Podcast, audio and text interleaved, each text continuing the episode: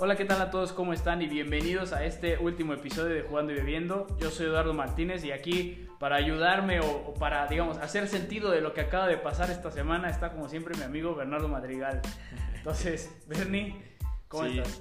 Pues, eh, ¿qué te digo? Hoy no voy a responder bien y tú como siempre respondo cada podcast porque la verdad es que fue una semana agitada, eh, muy distinta. Yo creo que ya sabrán de lo que vamos a hablar, pero pero, pero bueno, no fue una semana fácil, ¿no?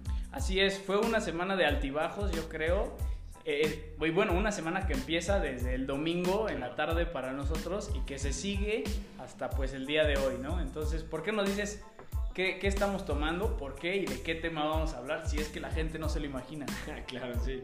Bueno, estamos tomando una Heineken, ¿no? Que es una cerveza que ya hemos tomado en otros episodios, una cerveza de Holanda, eh, lager, muy famosa y es muy famosa también porque es patrocinador de la UEFA Champions League que justamente esta semana recibió pues una amenaza, ¿no? Vamos a llamarlo. Y de ahí que lo que vamos a hablar esta semana, este episodio, es sobre la Superliga, ¿no? Así es, vamos a hablar de ese trending topic de la semana, entonces va a estar muy bueno el capítulo, quédense porque nos vamos de lleno.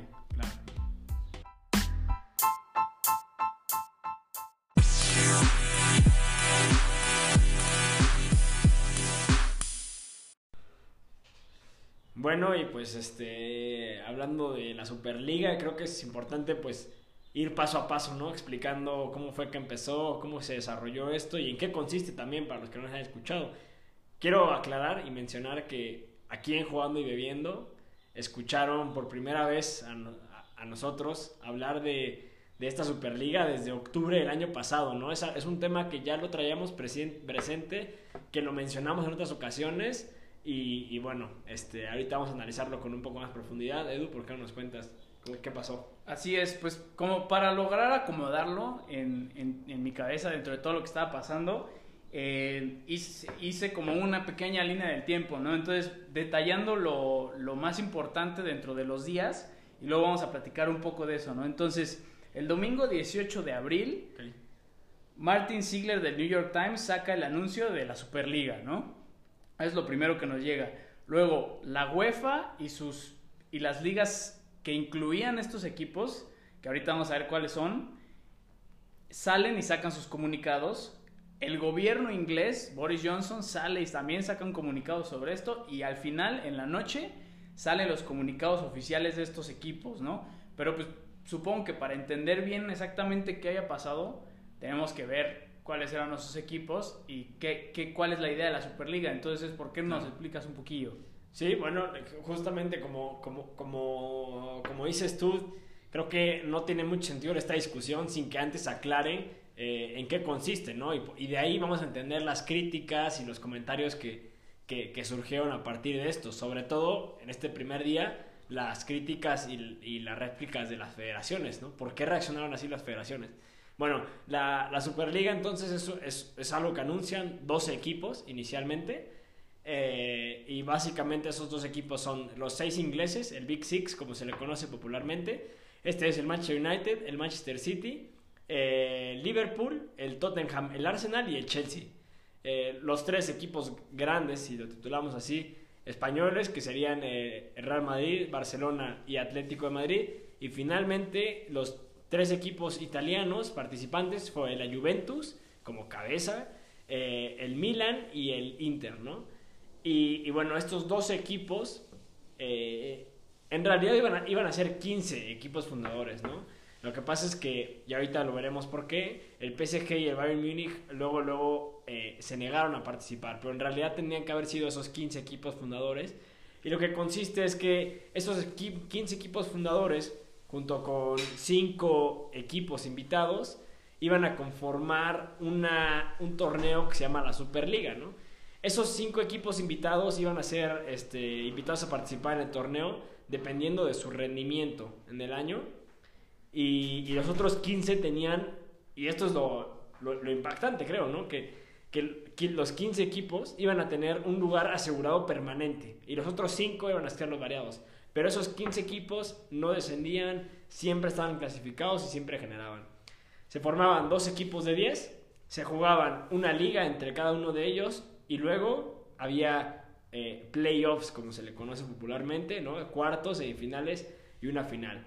Un estilo, si me lo preguntas a mí, muy, muy este, norteamericano, ¿no? Como de las ligas de béisbol, de, de, de fútbol americano y de básquetbol. Una federación, una Eastern y Western, o sea, dos grupos y de ahí clasifican y de ahí hay unos playoffs para la final.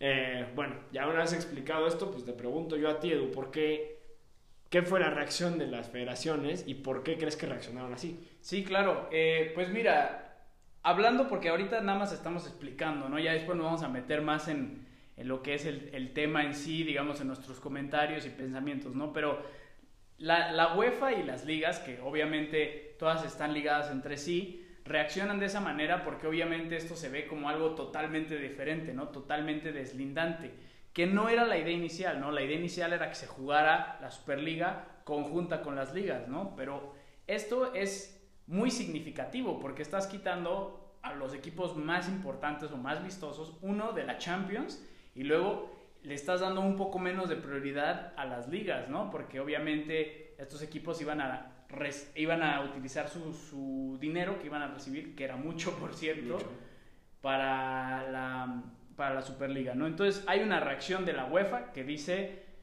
ustedes, si van a elegir su, su Superliga, se, se, salen de la UEFA, ¿no? Se salen de la Champions, se salen de la Europa y las ligas dicen lo mismo. No vamos a participar en este proyecto divisorio y los vamos a sacar de la liga. Entonces se quedan solo con la Superliga y sale también el comunicado de la FIFA diciendo que no van a poder participar los jugadores en eventos de FIFA o de UEFA si es que están incluidos en esta Superliga, ¿no?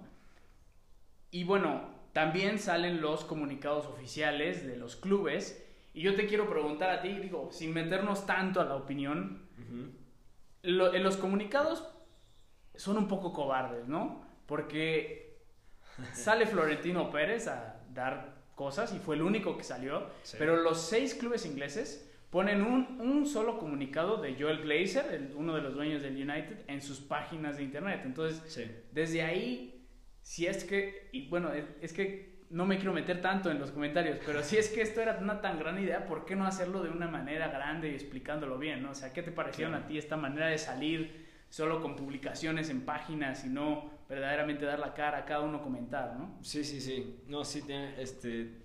Bueno, primero de lo que mencionabas tú, me parece que a mí el ataque principal era la UEFA, ¿no? O sea, creo que esta ataca principalmente a la UEFA porque, como, como, dices bien tú, los comunicados anuncian que se seguirían jugando las competiciones domésticas, ¿no? O sea, seguiría habiendo una liga.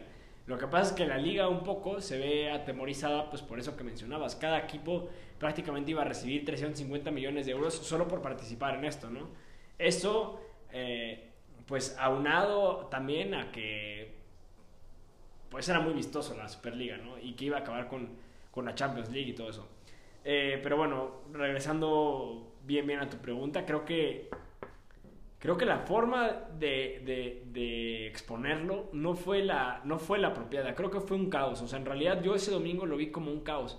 ¿Por qué se enteran primero New York Times, los periódicos, todo mundo, ¿no? Twitter, lo que sea, todo mundo estaba enterado que ese mismo día en la noche se anunciaba la Superliga, previo a que cualquiera de estos mandatarios hubiera expresado en algún momento, salvo, como dices tú, Florentino. Florentino lo mencionó en su momento en una junta de socios del Real Madrid y dijo, es momento de hacer un cambio en el fútbol y no sé qué. Y ya. Los otros socios no habían expresado el más mínimo apoyo, digamos, y, y Florentino dijo, bueno, no, no llegamos a esa parte, pero bueno, es algo que se estuvo trabajando por años, ¿no? O sea, no es algo así que surgió de una charla para otra y había que anunciarlo. Yo creo que sí faltó ahí, eh, pues no sé, algún asesor del club o algo que dijera, ¿sabes qué? Si va a ir para adelante esto, tienes que, tiene que ser lento y bien explicado y, y todo, porque creo que agarró a todo el mundo en curva, no sabían a qué significaba esto es el fin de las ligas, ¿no? En, por lo menos en, el Twitter y así veías como, no, es que esto acaba con las ligas. Y dices, bueno, no propiamente, ¿no? O sea, no, no propiamente, pero cierta forma sí. Pero, pero sí. Ahora, siendo que nos estamos enfocando en lo que pasó el domingo, ¿a ti cómo te agarra este, o sea, esta primera noticia de la Superliga? ¿Qué es lo primero que piensas? ¿Cómo, cómo te sentiste? Porque esto al final a los aficionados le causa un peso bastante fuerte, ¿no? O sea, Sí, sí, sí. personalmente a ti cómo te cayó esta noticia? Fíjate que es un sentimiento extraño, un poco difícil de, de describir. Eh, por un lado, estaba consciente que estábamos viviendo algo histórico, ¿no? Creo que, creo y me mantengo que este es un parteaguas en la historia del fútbol. O sea, de aquí en adelante van a cambiar las cosas, va a haber, se van a hacer distintas las cosas, el fútbol no va a ser visto igual, los dueños van a cambiar su perspectiva. Es decir, o sea, creo que este es un parteaguas, lo dijo Mr. Chip, este es probablemente el comunicado más importante que se ha mandado en el fútbol desde la creación de la Copa de Europa en los 50, ¿no? O sea, llevamos 70 años de un mismo formato y aquí hay, hay un cambio. Por un lado, no sé, como una cierta emoción, ¿no? Como, como de saber qué va a pasar en los próximos días, si se va a jugar esto en agosto, eh, se, le van a entrar el PSG y el Bayern, ¿no? O sea, como que, por un lado, emoción, y por otro lado, pues sí, cierto nerviosismo, vamos a decirlo así, eh, pues de lo que esto significaba, ¿no? Y, y, ciertas características que vamos a hablar un poquito más aquí que no me, no me gustaban tanto, me conflictuaban mucho y, y, bueno, no sé, ese fue mi sentimiento. ¿Cómo te, ¿Cómo te sentiste tú? ¿Cómo lo viviste? Sí, pues mira, yo estaba a la mitad de un partido, estaba viendo el United Burnley, iba por ahí del medio tiempo cuando cae este, este comunicado y la manera en la que cae, cuando empiezo a leer un poco más y a, verlo, eh, y creo que justamente te escribí y te dije como de ya viste y así, y por un lado como dices, ¿no? O sea, es el, el shock inicial y el apantallamiento de decir, ok, se van a ver partidos cada semana del Real Madrid, United, Bayern, PSG, eh, Inter, porque esa era la idea, ¿no? Y Sí. como que sí te apantalla, ¿no? Pero luego empiezas a leer un poquito más y a verlo, y esos siguientes 45 minutos Sí. que, le, que pasó en el partido fueron to- o sea, han sido totalmente borrados porque no me estaba concentrando en el juego. Porque Sí. al final, luego o sea, salen jun- jun- al mismo tiempo, un poquito después, los comunicados de la Liga de la UEFA. Y fue: el United quiere quedar segundo para estar en la Champions, en los ojos de los aficionados. Sí. Si esto pasa, pues ¿de qué sirve quedar segundo, no? O sea, ¿y este partido qué significa? Exacto. Y al final eh, me caí muy fuerte emocionalmente. Veo que el United es uno de los clubes involucrados en esto, que al final, y de nuevo rascándole un poco más, es algo que tiene que ver casi en su totalidad con el dinero. Y ese mismo domingo me voy a dormir un poco decepcionado de, de mi club, ¿no? Eh, así fue, Qué así, duro, qué duro. así directamente, ¿no? Bueno, ¿qué pasó, qué pasó después entonces? Eh, después, al día siguiente, salen también varias cosas, ¿no? Entre ellas que los clubes se protegen legalmente en sus respectivos países. Eh, cae el ejemplo directo del Real Madrid, Sí. que se protege ante la Corte Española, me parece. Sale el anuncio de que va a ser JP Morgan, el banco que va a financiar toda esta Superliga, ¿no? Y sale a hablar Seferín, es el presidente de la UEFA, sobre Agnelli y sobre Woodward y dice no sabía que teníamos serpientes aquí en la, en la UEFA.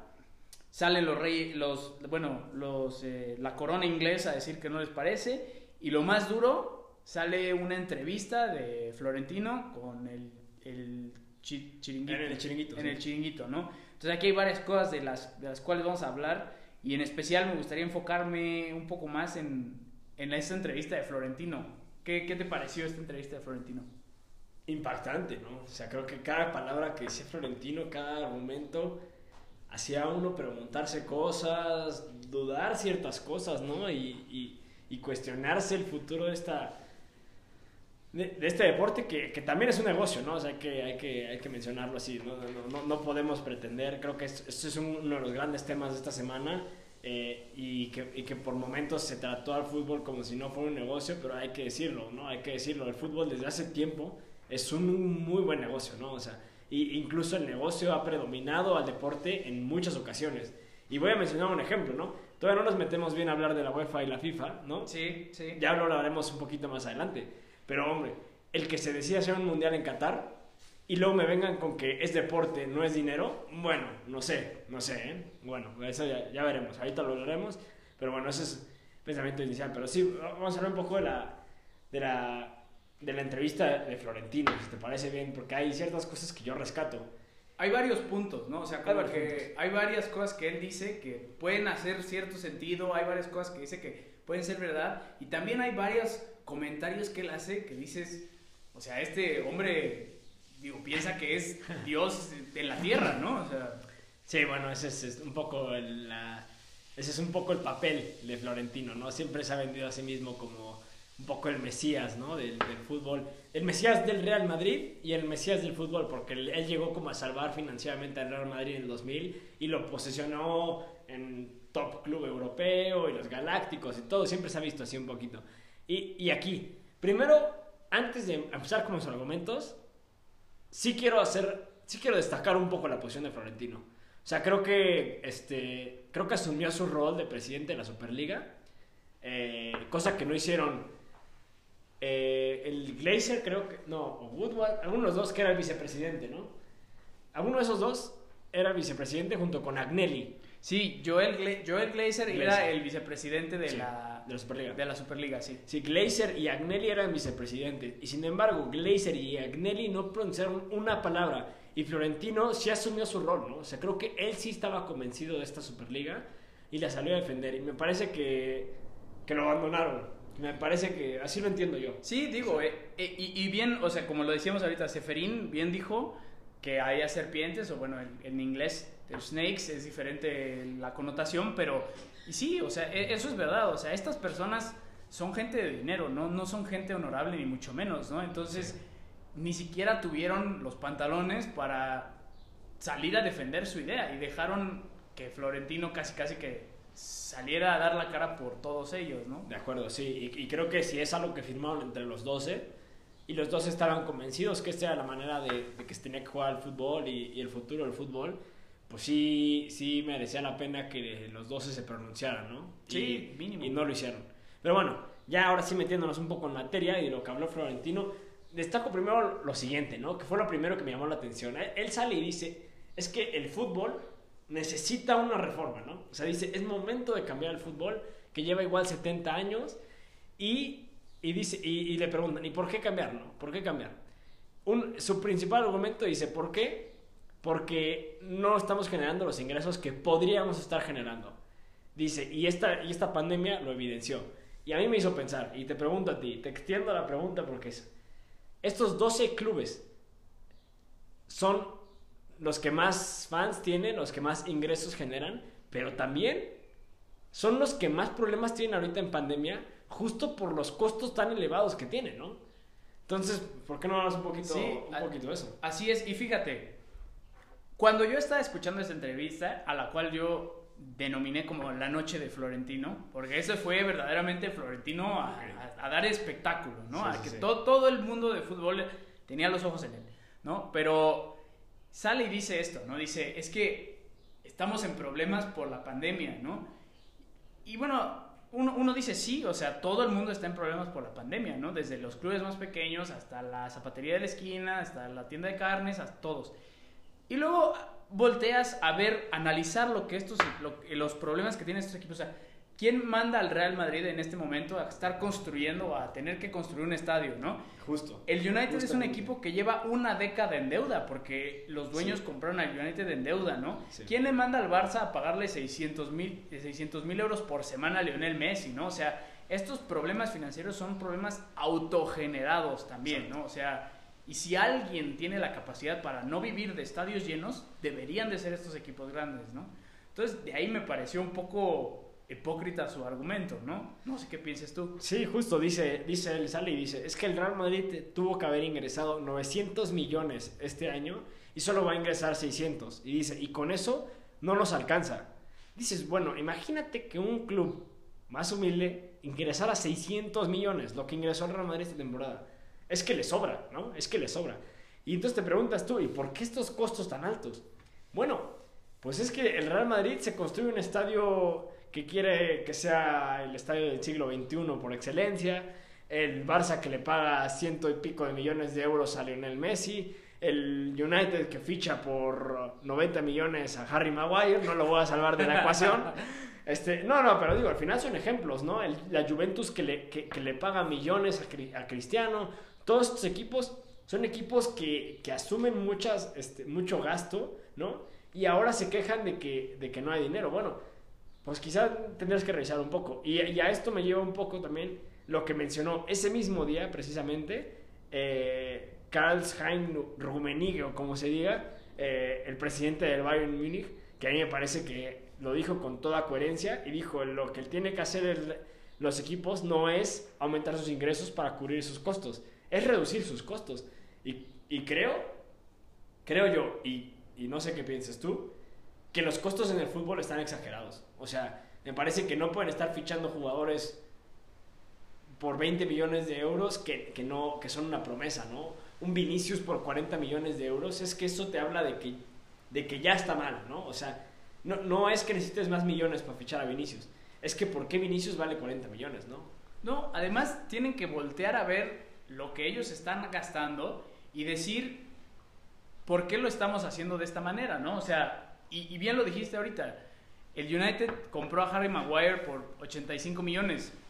El Leicester compró a Fofana, un joven que ahora está valuado en 90 millones, por 20 millones ese mismo verano, con el dinero que utilizó Harry Maguire. Y la cuestión aquí es que esta gente, y que además está detrás de la Superliga, no es gente de fútbol, no es gente que sepa de fútbol, es gente que sabe de negocios. Y su, su, lo que querían hacer ahora era, pues, proteger esos negocios a expensas de, pues, la competencia, ¿no? Pero al final es eso, ¿no? O sea, si supieran de fútbol, a lo mejor hubieran hecho un mejor scouting y hubieran encontrado un defensa a la mitad de precio de Harry Maguire que hiciera exactamente lo mismo, ¿no? Tienen que ser más inteligentes basado en lo... Y, digamos, se expusieron hasta cierta forma en decir, no queremos dejar de gastar, pero queremos seguir recibiendo más, ¿no? Correcto, sí. Y creo que gran parte de, de, que los costos estén tan elevados es precisamente a estos clubes, ¿no? O sea, si las cosas están tan caras, es porque ustedes las hicieron caras, ¿no? Y estoy hablando un poco más específico de clubes como el Manchester City. O sea, ¿cómo viene a quejarse el Manchester City de que, de que falta dinero cuando ellos fueron los que le inyectaron Petromoni al mercado, que lo inflaron cantidades brutales, ¿no? Y, y, eso es un poquito. Pero bueno, hablando un poco, tú decías, es gente de negocios, no gente de fútbol. Hablando de gente que no le sabe el fútbol, me lleva al próximo argumento de Florentino. Y es que en esa entrevista dice, necesitamos atraer más jóvenes, ¿no? ¿Por qué? Porque los jóvenes ya no les interesa el fútbol, porque los jóvenes no aguantan los 90 minutos, incluso sugiere ahí la posibilidad de que, o el partido, que el partido se reduzca en tiempo para que los jóvenes estén atraídos a este negocio, ¿no? Y aquí a mí me, a mí brincaron alarmas, ¿no? Brincaron alarmas totalmente porque dije, ah, caray, ¿no? Primero, ¿de dónde saca sus datos de que lo, los jóvenes no están interesados en el fútbol, ¿no? O sea, yo no sé, a mí me da la impresión que todo lo contrario, ¿no? Que los jóvenes están interesados y más interesados que nunca en el fútbol.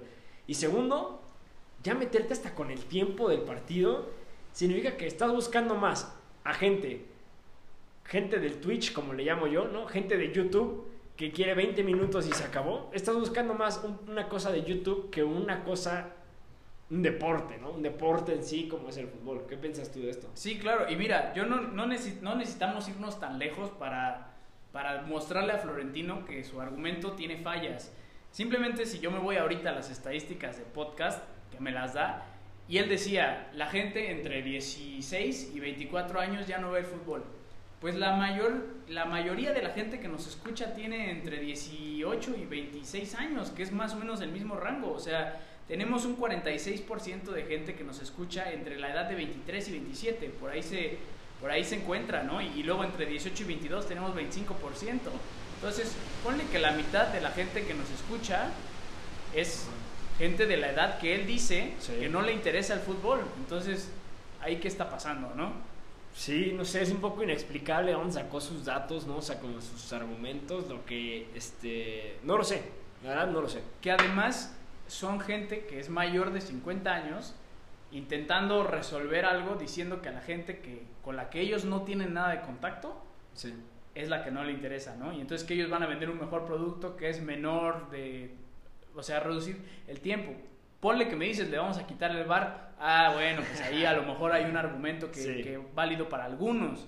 Pero 90 minutos me parece No, no, es que sí, sí. No, y aparte todavía te hacen un intermedio, ¿no? O sea, digas tú 90 minutos seguidos, bueno, a lo mejor sí está un poquito pesado.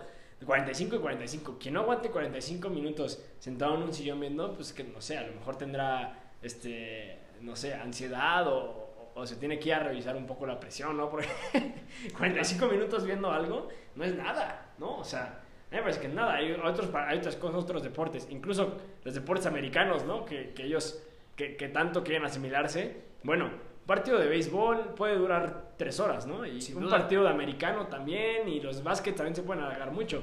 Digo, tampoco está tan descabellado 90 minutos, a mi parecer. Sí, claro, claro, claro. Y bueno, pero e, ese, fue, ese es un, un argumento que hasta cierto punto uno piensa, mm, ok, este, algo está intentando dar, ¿no? Pero luego salió con unas cosas a decir como, ¿sabes qué? Si no, no van a ir al mundial, vamos a crear nuestro propio mundial. Y en ese momento dices, ¿qué esta persona, ¿qué, qué, qué, está pensando, no? O sea, entre otros argumentos. Entonces, a mí me sorprendió mucho esta entrevista. ¿Sabes qué me sorprendió justo de eso, de que acabas de mencionar tú? Me dio la impresión que, que la carta más alta que tiene la FIFA es el mundial.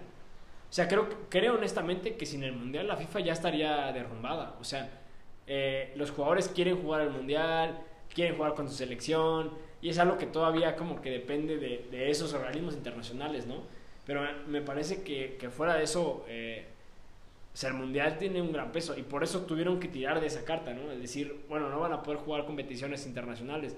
Porque si no, ¿qué más tiene que ofrecer la UEFA? No, bueno, ahí te hablamos de la UEFA. hablaremos en eso. Pero ahora te voy a sacar otra, otra quote de Florentino y, para ya pasar al siguiente día, que dice, una de las razones por la que estamos haciendo esto es para salvar el fútbol, para salvarlo en general. ¿Qué piensas de esta quote? O sea, de esta cita de él. No, no creo que sea salvar el fútbol, el fútbol está salvado y es bellísimo como lo es. Así como lo conoces ahorita, es como me enamoró en su momento cuando era niño y como me sigue entusiasmando ahorita, ¿no? Es algo increíble. Pasan tantos años, se repiten los mismos partidos y sin embargo te siguen generando una emoción increíble. La Champions League, o sea, lo, comentábamos el otro día, un partido como el PSG Bayern que se dio el otro día en Champions League, 90 minutos me parecieron poco y salvarlo está lejos de ser salvado, ¿no? O sea, al contrario, es una cosa increíble.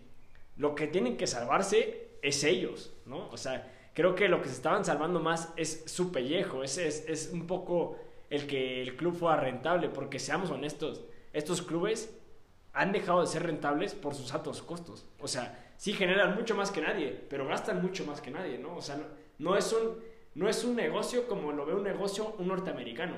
Porque un negocio norteamericano diría, tengo que tener cada año mayores ganancias netas. Y aquí no, tienen más ingresos, pero también tienen más costos. Y eso no le está gustando tanto. Entonces, yo creo que salvarse se refiere a eso. A que el club tenga ganancias y que los socios tengan ganancias o los dueños tengan ganancias. Pero el fútbol no tiene que ser salvado, a mí me parece. ¿Tú qué opinas? A mí, más que esto ser un intento de salvar el fútbol, más bien me pareció un asalto al fútbol, ¿sabes? O sea, más bien me pareció un intento de ellos de acaparar algo que mucha gente, que le gusta a mucha gente que les puede traer un ingreso para hacerlo suyo, ¿no? Sí. Y además de esto, o sea, ellos dicen que lo van a salvar porque va a ser beneficioso hacia la pirámide eh, del fútbol, porque además los, los, equipos más chicos, y me parece que lo dijo, con una prepotencia impresionante, van a poder vendernos más jugadores. Y dices, ah, es que eso no debe de ser el, el o sea, porque estos equipos les van a servir para algo, cuando ahorita estos equipos mínimo pueden aspirar a ganar la Liga y ganar una Champions. Su cantera. Exactamente, exactamente. Y ahora ya quería pasar a otra cosa, pero se me acabo de acordar de otro comentario de Florentino.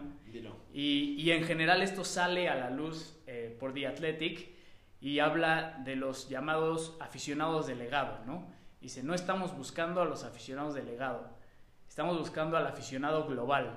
O sea, para ti, ¿cuál es esta diferencia? ¿Tú te consideras uno u otro? ¿Qué, sentí, qué, qué, piensas al, al escuchar que, que, un presidente o, o, estos, estos dueños de clubes a los que nosotros apoyamos llaman a alguien aficionado delegado y decir, el aficionado delegado casi casi que nos estorba, nosotros queremos el, el aficionado que va a ver partidos más cortos y que le da igual el Madrid histórico ganador de 12 copas o el United que equipo que cuyo que varios jugadores perdieron la vida buscando esa gloria europea y nos vamos a ir por un equipo, por un aficionado global que lo único que quiere ver es ver jugar a Messi contra, este, otra vez contra Ronaldo o, contra Lukaku cada semana. No sé, es una cosa dura. Creo que muchos de estos equipos les pesa la historia. debería ser al revés. Debería ser que la historia les beneficie, como que les dé renombre. Y al revés, creo que hay clubes o dueños. No, no, no, no hablemos de clubes, no. Hablemos de dueños. Hay, hay dueños que les pesa que el club sea tan histórico, porque no les permite hacer lo que ellos querrían hacer, ¿no? Que es deslindarse de todo ese arraigo y, salirse. Me, sorprende mucho, por ejemplo, que decían en, del Manchester United, vi unos aficionados que decían, es que este nació como un club obrero y seguirá siendo un club obrero, ¿no? O sea, es lo que queremos nosotros como aficionados, porque así es como concebimos el club en su inicio, así es como nos ganamos los títulos y así es como nos ganamos ser un gigante europeo, ¿no? Y ahora quitarnos la esencia de ser eso y volvernos un club ahí eh, mercenario o lo que sea, no nos gusta.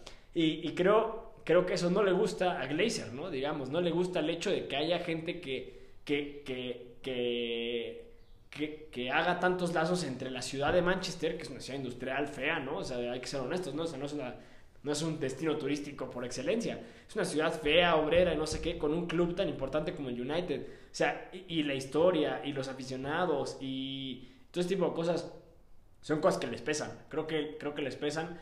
Más bien siento que a veces por momentos, y esto es mi pensamiento, ¿eh? no, no, no es que lo hayan dicho, pero siento que a veces por momentos los dueños preferirían crear una marca nueva y deslindarse de todo lo que viene con, con, con las marcas viejas. Y yo creo que a eso se refería con los aficionados delegados. O sea, queremos hacernos de la gente que, que vea al Madrid como alguien que, no sé, que alguien, alguien que, que tiene que defender estos valores y que no sé qué, y que no puede pasar ridículos y lo que sea. Y, y volvernos un, yo qué sé, un Tampa Bay, ¿no? O sea, un equipo ahí que, que sin esencia, pero que gane títulos. No sé, es, es, digamos, el desprecio de la historia, porque al final el, ser un aficionado, y mira, yo no puedo decir que yo sea un aficionado como la gente que fundó el United, ¿no? Porque para empezar no soy inglés, no soy de Manchester, pero sin duda a mí sí me dolió que, que, entrar en, o sea, que, que, sentir un desprecio por parte de esta gente que es dueña de, del club al que yo veo todas las semanas y dijera, es que ya no te queremos, porque para ti significa algo todo lo que este club ha conseguido. O sea, ese gol de Solskjaer en el 99 es, es muy famoso, ¿no? O sea, en el 2008 todo lo que logró el eh, United de Ferguson en Europa y, y, con, y, en la liga inglesa, o sea, el club más exitoso inglés, al final, en mí, para mí significa algo, ¿no? Y al final que digan, no te queremos a ti, queremos el aficionado global, global consumista que solo le importa pues ver mejor, que mejores partidos, ¿no? Porque ver un Arsenal Tottenham más seguido, yo creo que a cualquiera le da flojera, ¿no? O sea, eso ah, cae mal, ¿no? Eh, digo, tú dices, no soy inglés y no sé qué, y no, pero al final uno respeta, ¿no? Uno respeta las tradiciones y los principios de ese club y por algo te gustó ese club. Y yo creo que aún tú, no siendo de Manchester, no siendo de Inglaterra, no te gustaría que el club se fuera a otro lugar, ¿no? O que perdiera esa esencia o que se dejara llamar Manchester, ¿no? Y nada más sea como United o algo así. O sea, creo que, ah, creo que uno, uno tiene que, respetar esas cosas. Y, y, una vez en un podcast aquí yo lo comenté, me imagino tú, no sé qué opinas, ahorita te lo pregunto yo a ti. Y, y, es que cuando, cuando pude ir al Bernabéu por primera vez en mi vida, y me tocaron este, muchos turistas en el estadio. Muchos, ¿no? Y es que y yo me pregunté, ¿por qué no? ¿Y por qué no está aquí la gente eh, que sí apoya al Madrid? O sea, la afición real, ¿no? La que está ahí en las buenas, en las malas, y, y lo has apoyado tanto. Y es que de pronto el Madrid, siento yo, y a lo mejor pasará lo mismo en estos clubes, no lo sé, ¿eh? o sea, yo estoy hablando desde mi punto de vista, pero sentí que el Madrid, por vender más caro los boletos, por hacerlo un show, un espectáculo, prefiere que vaya un turista y tome fotos del Bernabéu y, y, lo comparta en su Instagram. Prefiere a ese aficionado que paga 50 euros por la entrada y que se toma la foto, al aficionado que va a ir y que probablemente le va a buchar a Gareth Bale porque no, porque no hace una mierda, ¿no? Bueno, perdón. Claro, no. el, el podcast. El, al final, el, el, el, ese, eso también es que además podrá decir Florentino, es que los aficionados jóvenes no van a los estadios.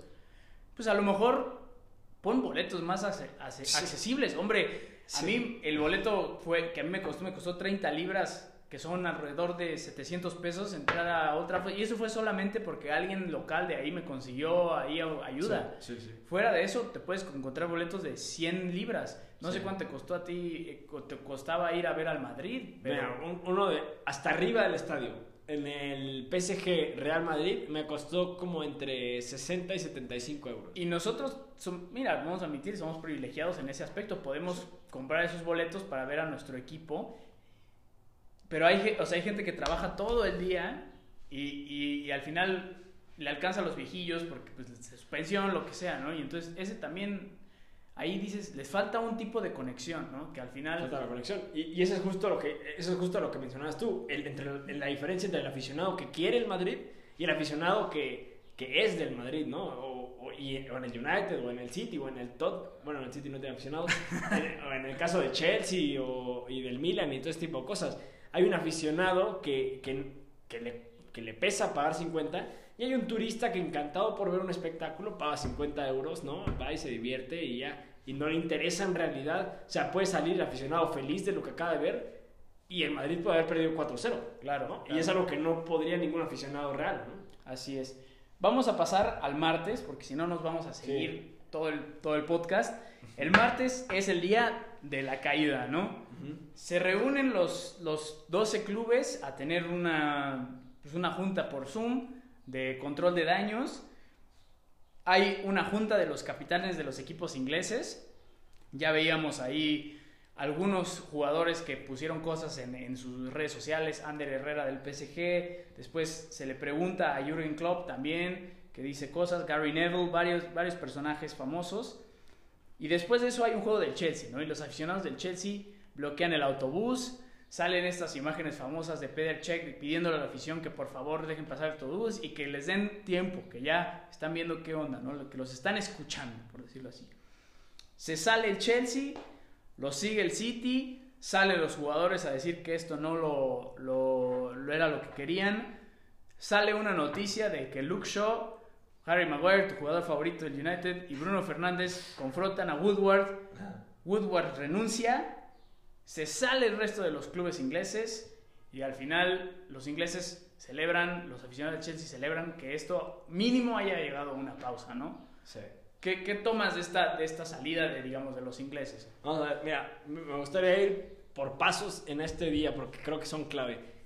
Lo primero que mencionas tú era lo de la reunión de los 12 socios, ¿no? En donde deciden, bueno, los ingleses parecen determinar que van a salirse de la Superliga. Primero, respecto a eso, cobardes. O sea, yo voy a decirlo así. O sea, yo creo que hay que mencionarlo así. No, no, se, no se lograron ni mantener con sus propios principios, ¿no? O sea, no sé qué están pensando estas personas que ya ni siquiera, no sé, no salieron a defenderse, no, se, salieron sin haber dado una sola declaración. Yo creo que... Ni una sola, ¿eh? O sea, ni, una sola. ni siquiera fueron capaces de decir por qué les gustaba esto y al final se dice que había un club titubeante que pudo haber sido el City, pudo haber sido Chelsea, y se salen así, o sea, nunca dieron la cara ni nada, ¿no? No, y eso me parece a mí sorprendente, digo, no voy a, tampoco es como que voy a defender a Florentino a muerte, pero hombre, creo que Florentino tiene un poco más de valor por lo que hizo y por lo que estaba haciendo todavía, eh, que, que, los que no dieron la cara, los que aceptaron, no dieron la cara y luego se salieron, bueno, es que, ¿qué estás haciendo, no? O sea ¿Qué autoridad tienes? Estas personas no, no tienen principios, ¿no? O sea, seguían por una cosa y eso es el dinero. Pero ni siquiera, porque ya dijeras tú, bueno, seguían por el dinero, entonces hubieran defendido a capa y espada, como se dice popularmente, su posición. No lo hicieron. Son personas ahí titubeantes que como que se benefician a costa del aficionado, pero no les interesa su bienestar, no sé, una cosa muy extraña. Eso es el primer punto. El segundo punto era la reunión de los jugadores, ¿no? De los capitanes. Y eso genera a mí un, voy a pasar aquí un segundo porque te voy a preguntar de una cosa. Y es que Pablo, Pablo Ibar en una entrevista el jueves, por ejemplo, y creo que varios jugadores más lo mencionaron, eh, a diferencia de Estados Unidos, yo hablo de la NBA porque la conozco, pero a lo mejor tú sabrás del béisbol, a lo mejor es igual. No hay una asociación de futbolistas que defienda los derechos de los propios futbolistas, ¿no? Y creo que es algo importante que no existe en el fútbol, sí existe en el básquetbol, y creo que es importante para estos temas, porque estaban a punto de dejar a los futbolistas de la Superliga sin la posibilidad de jugar una, un mundial, ¿no? O una Eurocopa. Pero ¿en qué momento se le consultó a los futbolistas si querían entrar a esto o no? Sí. Al final ellos son los que han hecho, o sea, los, los, dueños no van a salir a jugar fútbol, ¿no? O sea, a lo mejor juegan bien, no sé. Pero digo, ellos no se les Y nunca se les consultó, ¿no crees? Claro, claro. O sea, es que además esto fue un club de los 12 dueños, de los 12 representantes, que no se le consultó absolutamente nadie. O sea, te lo decía apenas ahorita, se sale la, noticia, Paolo Maldini, que es ejecutivo del Milan, dice que no lo sabía. Si Alex Ferguson está todos los días ahí, está en las, este, las conferencias, está en todo, está metido en el club y fue de los primeros en salir a decir esto es una mala idea porque él no sabía. Jürgen Klopp también dice que no lo sabía y, y al final que los jugadores que, que, son los que hacen el trabajo en la cancha sí. tampoco lo sabían. Sí, ¿no? O sea, en absoluto, nadie, no se les consultó y eso me parece a mí terriblemente mal. Claro, no, no se consulta a entrenadores, a jugadores, que al final son los que van a jugar más partidos y, y más importante, a los aficionados, ¿no? Uh -huh. Entonces, es, es fuerte. Y, y, y, a mí en particular me, me llama la atención la salida de Woodward, ¿no? Porque sale este rumor apenas el día de ayer de que Woodward se va porque él no apoyaba a la Superliga. Esto es una mentira asquerosa y una manera de que del de United o de Woodward de intentar recuperar un poco, de salvar cara ante los aficionados. ¿Por qué? Te voy a poner así. En 2001, un joven Ed Woodward entra a JP Morgan a trabajar. Okay. En 2005, un ya no tan joven Ed Woodward ayuda a los Glazers, financiados por JP Morgan, a comprar al United en deuda. Y, en dos, y, y, lo ponen ahí de ejecutivo. Y en 2021, JP Morgan iba a financiar la Superliga con Joel Glazer como vicepresidente. Y luego me salen y me dicen que Ed Woodward no estaba metido en esto. Si él era de los principales. Sí.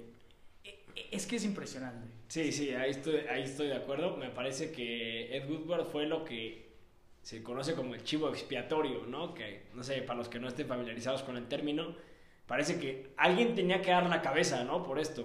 Y el Glazer, pues no va a dar un paso al frente, porque, pues, si no lo dio para defender, menos lo va a dar para renunciar.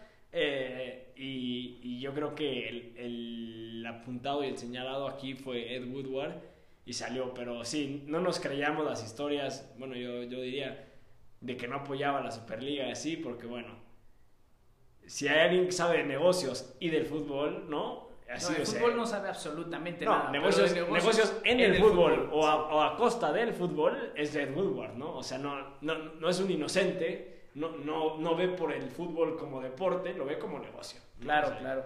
Y, y, y, y bueno, esto, estos pasos, no sé si quieras eh, tocar otro paso, pasamos al miércoles. Era que había un último paso, ¿no? Eh, bueno, Woodward se va y se sale el resto de los clubes ingleses, hasta ahí. Hasta ah, ahí no, no, vamos al siguiente, al siguiente. Pasamos al miércoles, en el cual sale Fabricio Romano a decir, y tú nos puedes explicar mejor cuáles clubes se salían, porque ahí hubo un, una, confusión. Sí. Y también salen los dueños, y de nuevo, eh, o sea, el único que sale como él a dar la cara ahí fue el dueño de Liverpool que además sale en un video pidiendo perdón. Y si tú buscas en internet cuál es el color o qué, qué del, del, pedir perdón, y te, te, aparece rosas o bueno, flores amarillas es el perdón, pues la representación del perdón. Sale en un video con rosas amarillas y pidiendo perdón. Y son, es una cosa vacía, porque si lo hubieran logrado, lo hubieran hecho. Sí. O sea, no, no admiten sí, sí. Que, se, que se equivoquen. Salen para pedir perdón vacío. Pero bueno, ¿qué pasa el miércoles con los otros clubes? Eh, bueno, pues eh, Fabrizio Romano, un, un, no sé cómo llamarlo, un insider, como se le conoce, ¿no? De noticias, de primicias de fútbol europeo, anuncia pues que los seis equipos que quedaban eh, ya se iban a salir el resto, ¿no? Primero anuncia que el Inter se, se, sale y después anuncia que el Atlético de Madrid se sale, ¿no? Después esta noticia fue no confirmada, vamos a llamarla así. Eh, creo que solamente se queda el Real Madrid el Barcelona, la Juventus y también Milan y el Inter de Milan, ¿no? O sea, el Atlético parece ser el, el único que sí se, se salió, y lo, lo, pongo entre comillas, ¿no? Porque ahorita vamos a, a ver un, po hablar un poquito más de ello. Eh, pero entonces, al parecer, como que hubo rumores de que salieron, pero en realidad, ahorita, hoy por hoy, me parece que el Real Madrid, el Barcelona, el Inter, el Milan y la Juventus siguen firmes en su posición, ¿no? Ok. Eh, sí, pues esto, esto pasó el, el miércoles, ¿no? Y, y sale nuevamente Florentino a defender su posición, ¿no? En otro programa. Y, y bueno, no sé, un poco los mismos argumentos, creo que no vale la pena mucho este, hablar de ello. Eh, vámonos si quieres al siguiente día o... o Digo, ya, ya el jueves ya es este más general, o sea, más bien a lo que me gustaría pasar ahora es, ahora sí, Ahora sí. a lo- las implicaciones, todo lo que pasó, un poco más caótico, pues, se me hace que para ponerle un poco de, este, de orden, Sí. vamos a empezar con la UEFA, Que, que está en boca de todos ahora, la FIFA, las sanciones, etcétera, etcétera, y de ahí nos vamos, ¿no? Bien, pues creo que llegó el momento de tanta crítica a la Superliga de matizar el asunto, ¿no? Y aquí a lo mejor ya entra la polémica. Espera, espera, espera, espera, espera. Porque, porque de crítica a la Superliga se va a seguir, ¿no? O sea, es más, Ajá. antes de irnos con la UEFA, antes vámonos, vámonos a, a- a lo que es, o sea, al formato, o sea, Ok, ¿qué, qué fue, lo, qué fue lo, lo primero que, que te dije yo cuando, cuando for- recibimos, te dije, ¿qué hace el Arsenal ahí? Ah, bueno, sí. ¿Qué hace el Tottenham ahí? Sí, sí. ¿No? O sea, ¿qué, qué, ¿qué le da a estos equipos el derecho divino de estar eternamente en esta liga, ¿no? O sea... Correcto, correcto. Sí, creo que un poquito del formato lo voy a ligar a la UEFA en su momento, pero ahorita vamos a hablar como de eso en específico. Sí, qué horrible, ¿no? Estamos hablando de que el Tottenham, el Arsenal, Dios nos libre, y el, y el Liverpool parecen ser que no van a clasificar a Champions League esta temporada. La Juventus está a dos puntos del Napoli de quedarse sin Champions League esta temporada. No, estamos hablando de clubes que no merecen estar en la élite del fútbol europeo en estos momentos y solo por tener dinero iban a participar de este proyecto que, que se vendía como el mejor fútbol del mundo. No lo creo. Que ¿no? además- O sea, Perdona que te interrumpa, No, no, no, no. me, no me parecería que es una de las... ra- Que, que, más bien, me parece que es una de las razones por las cuales decidieron hacerlo este año. sí. Porque esos clubes no iban a clasificar a Champions, ¿no? Correcto, sí, creo que esa fue una clave. Y, y recordemos también que por momentos el Chelsea daba la impresión de que no se iba a clasificar. Ahora, con Tuchel les fue increíble, ¿no? Y les fue increíble. Aún no están salvados, ¿no? Todavía pueden no clasificarse, pero parece ser que sí se van a lograr. Pero en su momento hubo tres clubes o cuatro clubes eh, de estos 12 que parecían no iban a clasificarse a Champions League. Que visto internamente es un desastre. Es un desastre. Hablemos del Chelsea. No clasificarse a Champions League después del desembolso que hicieron en, 2000, en el verano de 2020. Fracaso. Fracaso monumental. ¿Y qué es eso? Eso es, al final, el riesgo del deporte, que Sí. es lo que estos no quieren. Sí, exactamente, sí. Sí, bueno, hablando del Tottenham, no clasificarse Champions League podría significar la salida de Harry Kane de su, de su plantel, ¿no? Cosa que no es menor y que es muy importante. O de Heung-Min Son, que es otro jugador importante. En el caso del Arsenal, no importa, no se van a clasificar a todos modos y no tienen buena afición, entonces pues ya nos quedamos ahí. Pero bueno, en el caso del, de la Juventus, quedarse sin Champions League, no sé, ¿eh? No sé, yo creo que ahí ruedan cabezas. Los italianos no son fáciles, no son... La, la- la prensa italiana es dura y así, yo creo que no los van a perdonar.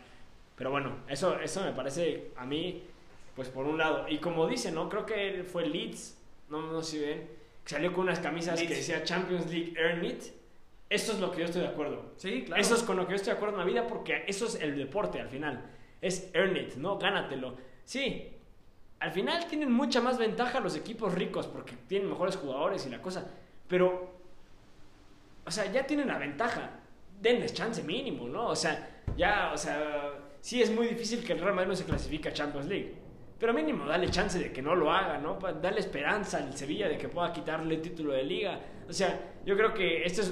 eh, eh, al momento en el que tú le quitas a esos clubes la ilusión o la esperanza de quitarle, ¿no? O sea, de ganarle a ese, a ese club grande, más rico más poderoso, pierde la esencia del deporte, ¿no crees? Exacto, pierde la, la competitividad y más importante, el mérito, ¿no? O sea, yo llevo varios años de ver al United en Europa League, pero no quiero que estén en la mejor competencia del mundo porque tienen dinero o porque nunca van a descender. Quiero que estén ahí porque merecen estar ahí, porque en el campo han tenido la calidad para hacerlo, ¿no? O sea, y de nuevo, pasamos a este formato norteamericano de, de, de la franquicia, para empezar, de, del cerrado, ¿no? O sea, de, dices, estas temporadas, o sea, hay equipos de las cuales de inicio a fin nunca les pones atención porque Sí. dices, bueno, no, no tengo ningún riesgo de descender y tampoco puedo ganar el campeonato, entonces mis partidos pues, valen para puro chile, como Sí, se dice sí. por acá. Este, entonces, eso es uno. Y luego, a mí lo que más me, me, me, me, asusta es el qué sigue, ¿no? O sea, ¿qué sigue? Un draft, una franquicia, el, ok, FCB, Fútbol Club Barcelona, eh, me ofrecieron un estadio padre en Berlín, FC Berlín, ¿no? O sea, esto me asusta. Sí, sí, sí. No, no solo eso. El draft parece ser algo que va a pasar en el futuro. No solo eso, también creo yo que va a ser así como, ah, partido, no sé, ¿quién hubiera participado en esa Champions League? Manchester United, Real Madrid, se juega en Miami. También, Cosa que dices como, ¿cómo? ¿Cómo vas a sacar unas- unos clubes así de su, de, su, de su naturaleza, vamos a llamarlo así, de su hábitat, que es o Manchester o Madrid? ¿Cómo vas a llevarte una cosa así? Y van a llevar uno a Japón, van a llevar uno a África, van a llevar uno así, van a hacer partidos de beneficencia. ¿Qué es esto, no? O sea, ¿qué es esto? O sea, llama la atención que nosotros le decimos Superliga Europea. El nombre oficial es solo Superliga. O sea, ahí yo no sé a quién buscaban agregar dentro de estos cinco equipos, pero pudo haber dado un, susto ahí el LA Galaxy o las Chivas.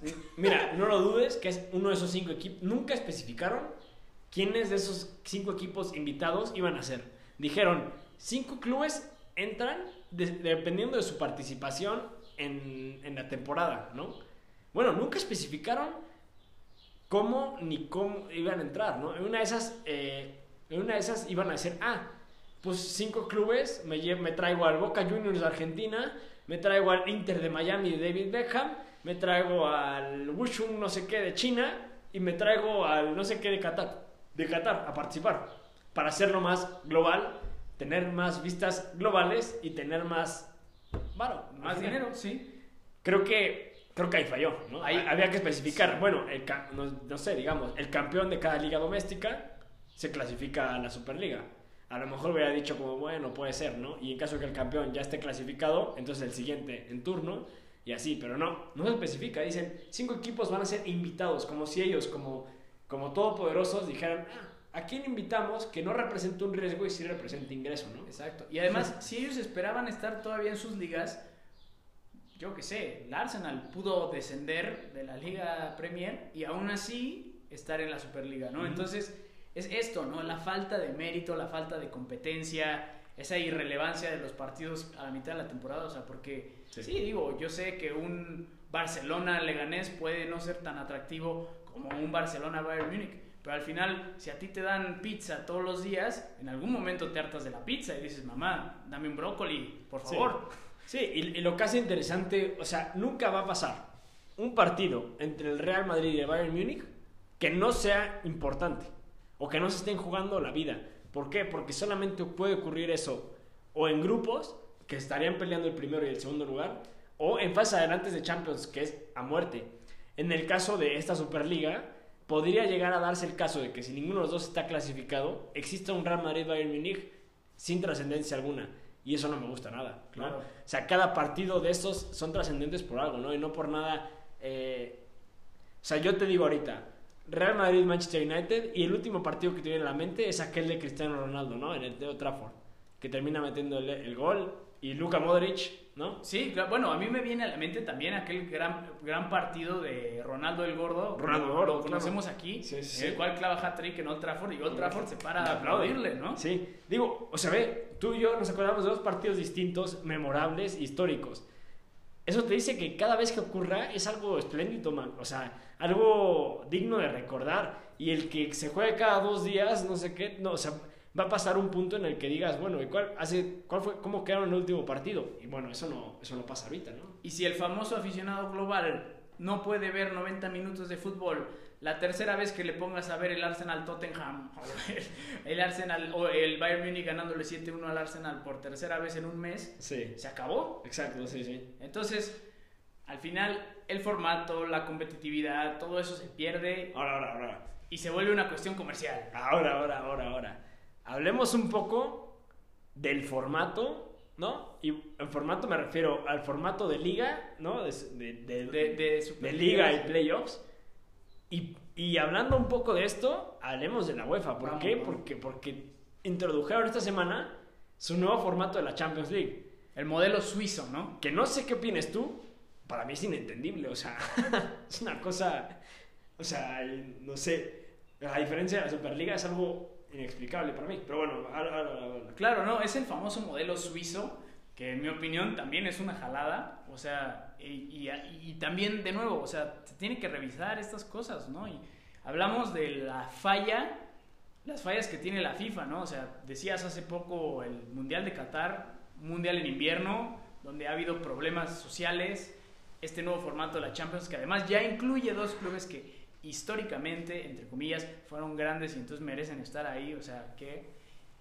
Y las ligas, ¿no? O sea, yo voy a criticar los tres porque voy a decir, estas tres entidades no son para nada perfectas, tienen sus fallos, tienen sus acusaciones de corrupción, pero además ellos permitieron que esto pasara. O sea, las ligas, la, Premier League, la UEFA, la FIFA, dejaron que estas personas entraran a las entrañas del fútbol. O sea, Ed Woodward era eh, la mano derecha, yo qué sé, hay algo importante en la UEFA, ¿no? Entonces, ellos dejaron que esto pasara y llegó a, morderles por detrás, ¿no? O sea, y ahí tampoco se salva, ¿no? De plano. Sí, sí, sí.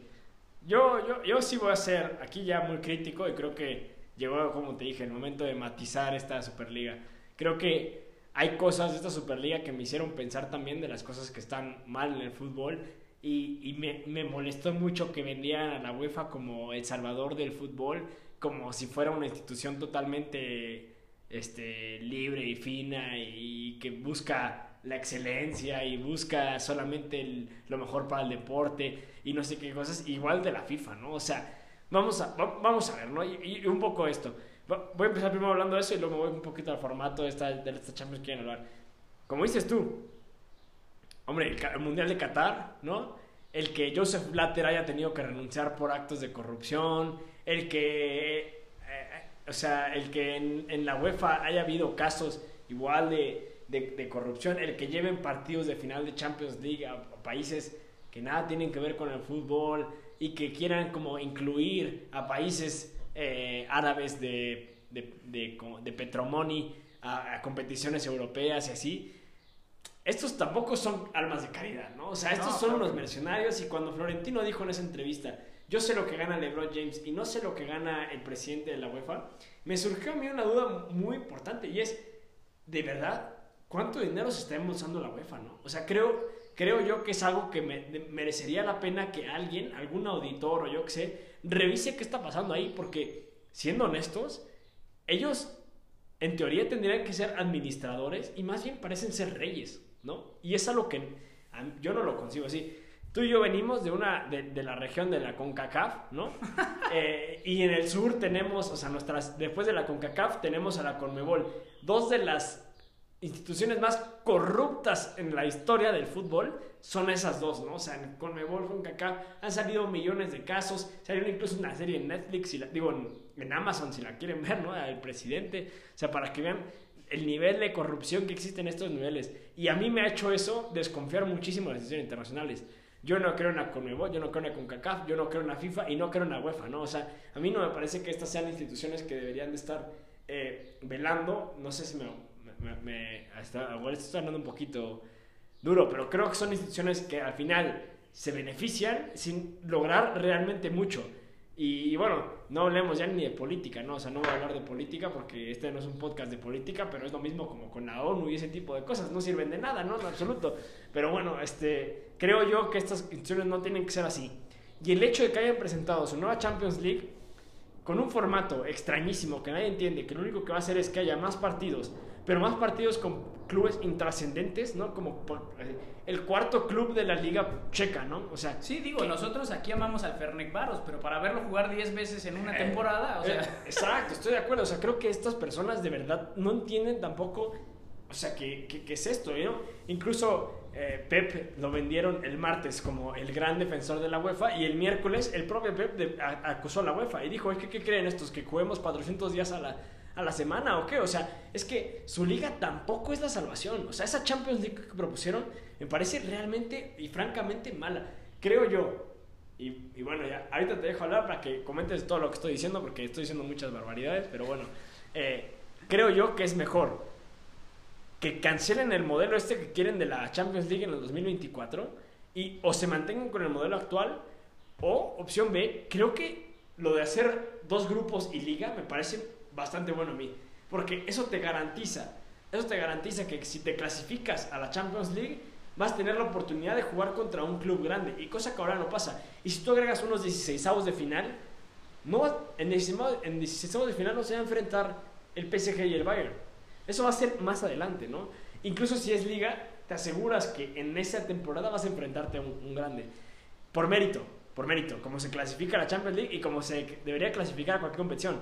Pero que por lo menos ya una vez que te clasificaste, pues dale chance al Sevilla de jugar contra un grande, ¿no? O sea, luego pasan temporadas así que, que, o sea, fase de grupos y le toca al Manchester City, clásico, ¿no? Porque este es un clásico, el Manchester City, le toca contra el Shakhtar Donetsk, ¿no? El, el Spartak de Moscú y algún otro equipo jodido. Y entonces obviamente gana todos los equipos, gana todo, dices, sábado toca contra un equipo muy malo y pasa a cuartos de final. dices, bueno, enfréntalo a alguien bueno, ¿no? O sea, que, que, que, que le cueste al, al, City pasar a cuartos de final. Bueno, eso creo yo. Vas tú, habla sí, todo lo que... No, claro, yo, yo creo que tienes toda la razón, ¿no? O sea, ninguno de los dos modelos es perfecto.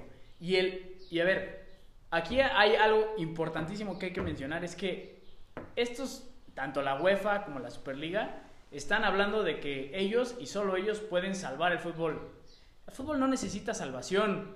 A los aficionados les gusta ver el fútbol en la cancha. Y si tienen que... Y un aficionado del Leganés va a ver al Leganés porque es su club, porque, le porque tiene un arraigo hacia el Leganés, ¿no? O sea, y, le estoy diciendo al Leganés, pero puede ser el Crystal Palace, o sea, puede ser algo, ¿no? O sea, eh, ver el fútbol en, en su forma más pura es simplemente ver a 11 tipos contra otros 11 jugar con un balón, ¿no? O sea, al final el hacer esto es también para hacer dinero, ¿no? Y eso es lo que no queremos ver. Y ahorita la UEFA salió como, o sea, como mostró a estos como los malos, entonces ahora ellos son los buenos, ¿no? Y para nada, ¿no? Y de nuevo aquí hay que pasar a lo que ya yo espero será nuestro último tema, que va a ser las consecuencias de esto, ¿no? las llamadas sanciones. Pero ¿qué opinas del formato? O sea, el formato es una jalada. ¿Qué harías tú? O sea, ¿qué, ¿preferirías tú la liga? ¿Preferirías tú ahorita como está? ¿Qué, ¿Qué, harías tú? Mira, ahorita no te puedo decir que yo tenga una solución mejor a lo que es, pero a mí me gusta como es la Champions ahorita, ¿no? O sea, los mejores equipos, o bueno, que a lo mejor ni siquiera, ¿eh? Porque el Arsenal tiene la posibilidad de ganar la Europa League y aún así clasificar siendo un equipo pues bastante basura, ¿no? Pero el formato como ahora al menos te garantiza que la mayoría de los equipos merezcan estar ahí, que al final es el mérito de poder pertenecer a, la Champions. Y yo lo entiendo, o sea, antes se llamaba la Liga de Campeones porque eran solo, o sea, digo, se llamaba así ahora, pero era solo los campeones, ¿no? Y eso es algo de lo que sí nos gustaría ver a todos, ¿no? O sea, una liga solo de campeones. Pero a mí me parece que el formato que está ahorita, no, no el nuevo, ¿eh? O sea, el, el, que está ahorita, el que se eh, juega ahorita.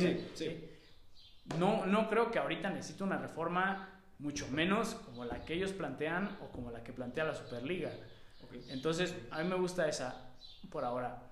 y bueno, como te digo, o sea, la UEFA, la FIFA, la Premier, todos tienen sus problemas y todos dejaron que estas personas que no saben nada de fútbol, Joel Glazer, vicepresidente de la Superliga, dijo que se tardó dos años en entender el fuera de lugar. No sé qué mérito le da a él para decidir sobre el futuro del fútbol, ¿no? Pero bueno, volviendo a, y saliendo un poco más de este tema existencial de la Champions, pasamos a las sanciones que se les quiere hacer a los equipos ahora. ¿Qué piensas de ellas? O sea, en mi opinión, las, si los sacas de las competencias o los sancionas con reducción de puntos o los quitas del próximo año, no estás castigando a los dueños, que son al final los que hicieron esto, estás castigando a los jugadores, a los managers y a los fans, que son los que fueron los aliados de, al final de la UEFA, de la FIFA y de las ligas, ¿no? Entonces, a mí me parece que estas sanciones estarían mal. O sea, hay que buscar una sanción a esta cúpula de dueños que quisieron hacer lo que se les permitiera con, con, con el fútbol con, o con este formato. Tú a lo mejor tienes otra opinión. Sí, voy a disentir de lo que dices, ¿no? Porque creo que no debería haber sanción alguna. O sea, yo, yo, yo, yo creo que eh, sí hicieron mal, lo que sea, pero no escaló a mucho esto. No llegó a un punto en el que ya se fue a jugar, ni... ni... Aún. Claro. Porque ese es nuestro siguiente... Sí, sí, sí, de lo que vamos a hablar. Pero digo, por esta acción en específico, no creo que merezcan una acción, porque como dices tú, al final los que, los que terminan siendo perjudicados van a ser aficionados, eh, jugadores, eh, directivos, ¿no? Cosas que no, que no tenían nada que ver con directores técnicos, me refiero, que no tenían nada que ver con esta Superliga y que aún así salen perjudicados. Y creo también, como te mencioné en, en su momento, eh, que, es que sancionarlos a ellos también sería de cierta forma sancionarlos a sí mismos, porque tú sancionas a estos 12 clubes europeos y de una u otra forma te estás pegando un pie, o sea, un tiro al pie a ti mismo, ¿no? Porque estos clubes, al, fin, al final, si la UEFA es grande y si la, eh, y si la Champions es importante, en gran parte es por algunos de estos clubes, no voy a decir todos, no, no lo hace grande la Champions League, pero, pero o sea, vamos, tú, quita, tú quieres quitar al, al Real Madrid de una Champions League,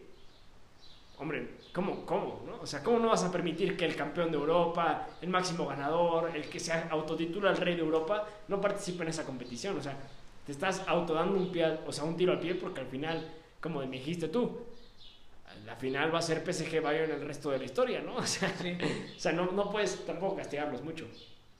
Y, y, bueno, no sé. ¿Tú, ¿Tú, qué opinas? ¿Tú qué opinas de estas sanciones? ¿Qué, ¿Qué, eres tú? Es como te digo, yo creo que estas sanciones deben de ir directo a, a los dueños, a, a, las personas que estuvieron detrás de esto.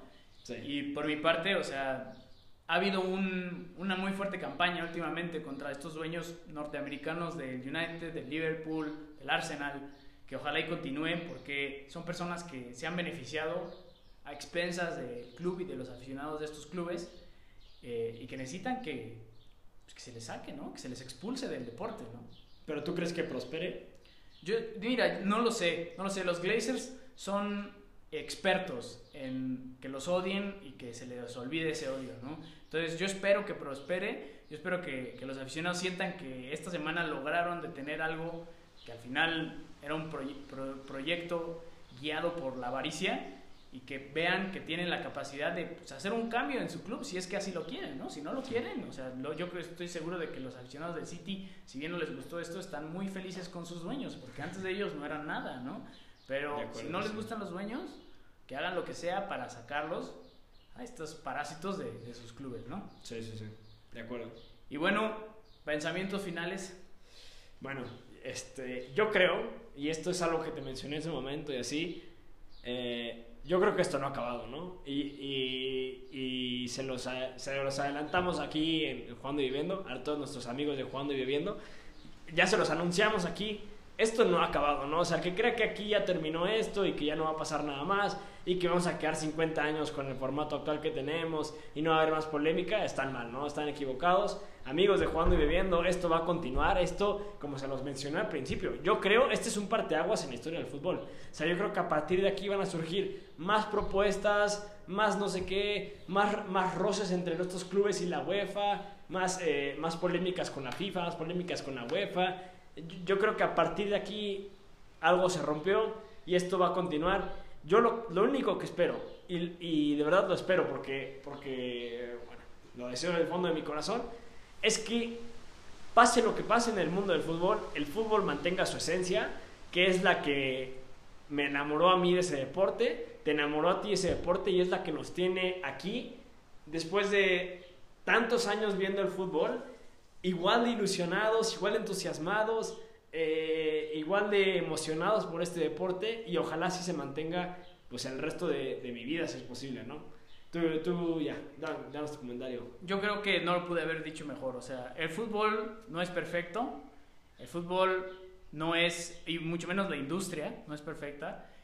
Pero el fútbol siempre ha sido basado en mérito. El fútbol, lo más importante del fútbol, siempre han sido los aficionados. Han sido ustedes, las personas que nos escuchan. No solamente nosotros que vinimos aquí a hablar con ustedes como aficionados, sino ustedes, todos los que se levantan temprano a ver a sus clubes jugar a horarios europeos, todos los que los miércoles buscan salir temprano del trabajo y se juntan con sus amigos para ver los partidos que ustedes quieren ver, los que están dispuestos a chutarse un United jugar contra el Burnley porque puede ser aburrido, pero al final eso significa algo, ¿no? O sea, los arraigos, la, la, cultura de los clubes, las copas que han ganado, todo eso significa algo para nosotros y es algo que siempre hay que recordar, ¿no? O sea, y de nuevo, regreso a lo mismo. No es perfecto, pero por algo nos gusta tanto, ¿no? Y por algo estamos aquí, tomando chelas y hablando de fútbol y como seguiremos las próximas semanas, ¿no?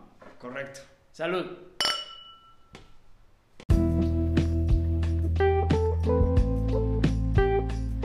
Bueno, pues muchas gracias a todos por escucharnos. Esperemos que les haya gustado.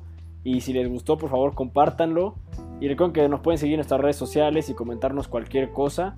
Eh, yo estoy en Twitter como arroba berniemp. Edu. A mí me pueden encontrar como Edu97 Martínez. También recuerden que pueden seguir el podcast como JYB Podcast en Twitter. Por favor, eh, suscríbanse en Spotify, en Apple Music, en lo que sea que tengan. Agradecemos su apoyo y esperemos, eh, como dice Bernie, esperemos que les haya gustado y que lo compartan con sus amigos. Nos encantaría tener a más de ustedes aquí los viernes tomando chelas con nosotros.